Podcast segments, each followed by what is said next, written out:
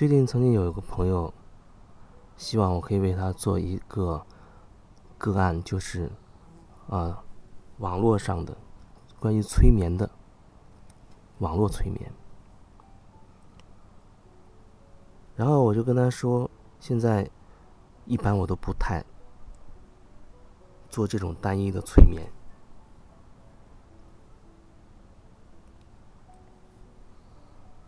催眠的时候，人的脑波处在一种那种某种深度的，比如说阿尔法波的这种意识状态下，人可以连接到自己的潜意识，可以直接穿越很多我们潜意识部分的呃显意识、显意识部分的一些局限。一些限制性的东西，所以更容易连接到自己内在，就感受到一些东西，给自己提供一些答案，很有智慧的答案。那现在不特别单独做催眠的一个最大的原因就是，那平时在我在个案的整个过程当中，你可以说就处在一种催眠的状态。就只是通过我的声波这种状态的表达，因为我处在一种专注的、静心的这种状态当中的时候，表达出去的这种声波，就相当于是一种催眠的状态。那么我们同处在一个空间，无论是不是面对面，哪怕通过网络不在同一空间也没有关系。其实我们还是处在一种超越时空的一种同在的一种状态里，我们都处在一种催眠状态里。我会引导你对话过程当中，不会直接像催眠过程引导那样，只是随便这样聊，其实就已经处在一种共同的这种状态里。你可以把它就叫做催眠状态，因为那个时候你会更容易连接到你内心的一些真实的状况。更容易看清楚自己内在的一些东西，所以现在对我而言，不需要特别的去引导进入催眠状态，然后再去处理引导一些，你去看到一些什么问题或者一些什么答案之类的。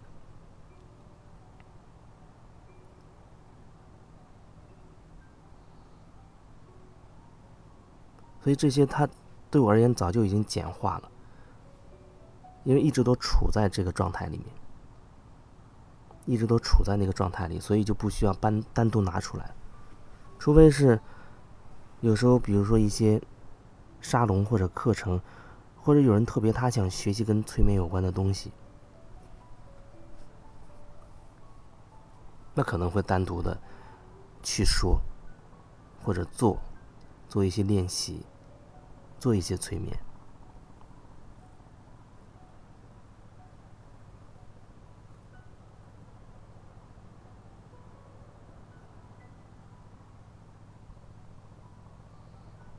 很多时候，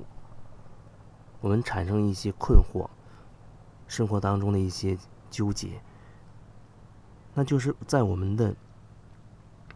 从能量角度可以说有能量的卡点，那么或者也可以说是我们有某一些限制性的信念，局限了我们能够从其他的角度看清楚。事情的更多的可能性，看清事情的全貌，所以我们限制在，或者说陷入一种很单一的这种角度里，就像你会很单纯的，你会很执着的就相信事情一定就是这样，事情也许是这样的，但是那只是事情的一部分，那只是事情的一部分。你只看到了这个树，可是你没有看到树的影子。你只看到这个树，你没有看到承载这棵树的这个土地。甚至你连这个土地也看到了，可是你却没有看到承载这个树、这个土地以及影子的背后的那个空间。如果没有这个空间，那什么都无法承载。那我想要说的就是，往往我们看待一件事情的角度太过于狭窄了，因为有自己的观念，有自己的规则。就像现在的社会，很多公司那规矩是越制定越多，慢慢慢慢的，我们都在按规矩办事。规矩越多，你越离自己内心的那个感受越远，你不会感觉了。你只要。好像简单的按照某一种规矩、规则去做就好了，你失去了和自己的连接。当你失去和自己连接的时候，你只是按照按章办事的话，这真的就会制造很制造很多问题。到后来你会发现我没有问题，可是我为什么这么痛苦？我所有的事情都是按规矩来的。都是按道理、按常规去做的。可是为什么我会这么难受？我会这么纠结？我一点都不开心。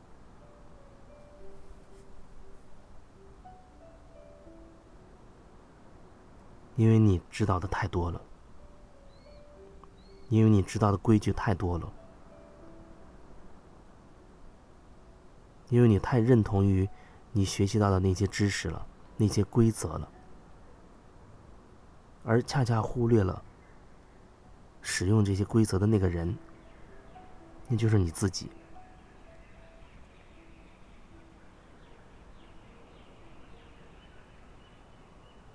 所以说，一定要多和自己连接，多和自己待在一起。和自己待在一起，有人说我一个人坐着，满脑子全部都是各种各样的念头过来，我在想这工作上的事情。我在想我的计划书，我在想怎么样通过周末的考试，我在想跟家人的、跟女朋友的关系到底怎么办。人很难真的安静下来。你看起来那个人没有动，一动不动的坐在那儿，可是他的内心已经不知道跑到哪儿去了。和自己在一起，有时候我们真的需要能够学会怎么样让自己放松下来。有很多人他说，经常听我这里的分享这些音频，好像比较容易一边听的这个过程当中就能感受到一种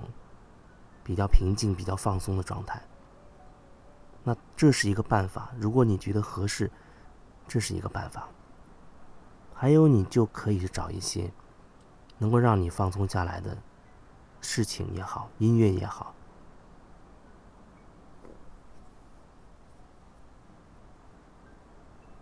有时候我会突然感受到一个人他的肩膀特别的紧张。当一个人肩膀紧张的时候，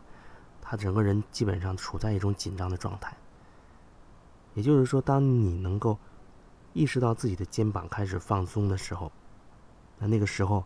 你整个人都相对比较容易能够放松下来了。这只是说，这只是说，实际上每个人他的特质不一样，特别是有很多人，他其实已经心里藏了很多情绪，他告诉我说他真的没有办法放松下来，问我要怎么办？他说听，甚至听我以前分享过的一些专门放松的一些引导。他说：“他真的没办法放松下来，老是想很多很多的事情浮现出来，浮现出来当然是正常的。因为当我们真的准备安静下来、坐下来的时候，你才会发现自己头脑中有多混乱，你才会发现自己有多烦躁。另一种方式就是，有很多人他是积累了太多的东西，太多的情绪。”那你需要真的先让自己非常非常的紧张起来，比如说快速的打枕头，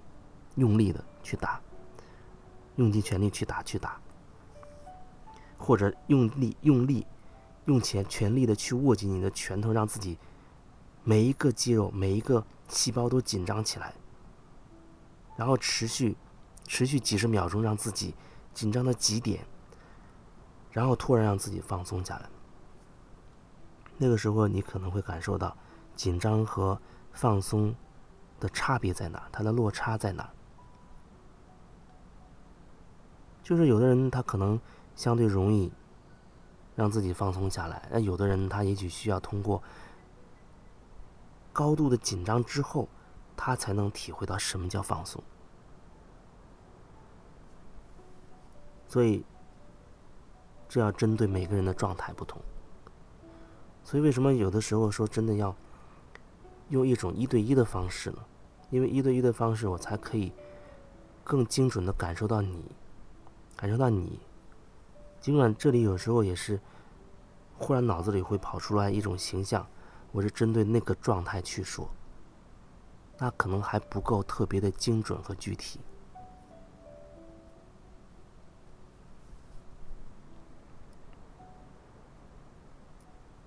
那么，这是这段想要分享的，也希望这些音频在你听的过程当中，好好的感受你自己内心的状态、身体的状态、情绪的状态，还有内心的一些感受。如果你有什么想要更深入的去表达、去沟通，你也可以加我的微信。